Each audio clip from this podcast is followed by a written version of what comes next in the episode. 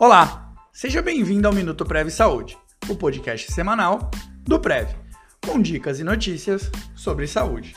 E o tema de hoje é piolho. O piolho é um inseto que se agarra aos folículos de cabelo e se instala no couro cabeludo das pessoas para sugar o sangue da região e, fora isso, depositar os seus ovos. É um inseto que se multiplica com facilidade e rapidez. Existem diferentes tipos de piolho que invadem diferentes partes do corpo, podendo aparecer pelo corpo, chamados de muquiranas, e os que podem aparecer nas áreas dos pelos pubianos, chamados de chato.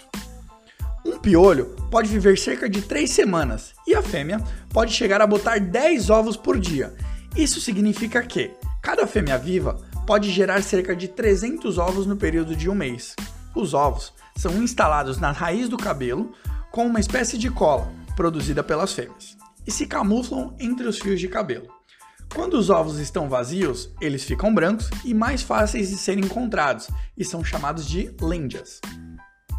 Ao se alimentar, os piolhos aplicam uma saliva dilatar os micros vasos sanguíneos e anestesiam a área que sugará o sangue. Essa picada gera sintomas como forte coceira, feridas por coçar a região picada, marcas geradas pela picada e, em alguns casos extremos, ínguas e infecções.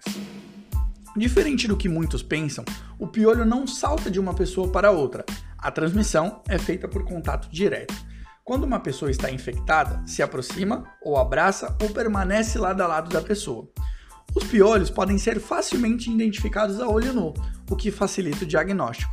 Porém, para facilitar esse processo, é possível pentear o cabelo com um pente fino para retirada e conhecimento da infestação.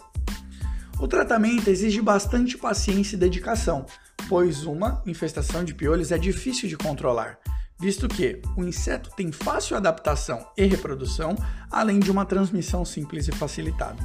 Os tratamentos podem variar, de acordo com os casos, podendo serem feitos os usos de shampoos para piolho, inseticidas específicos aplicados no couro cabeludo por alguns minutos e também através de medicamentos via oral. Se você quiser saber mais assuntos como esse, acesse www.prevsaudeoficial.com.br/blog.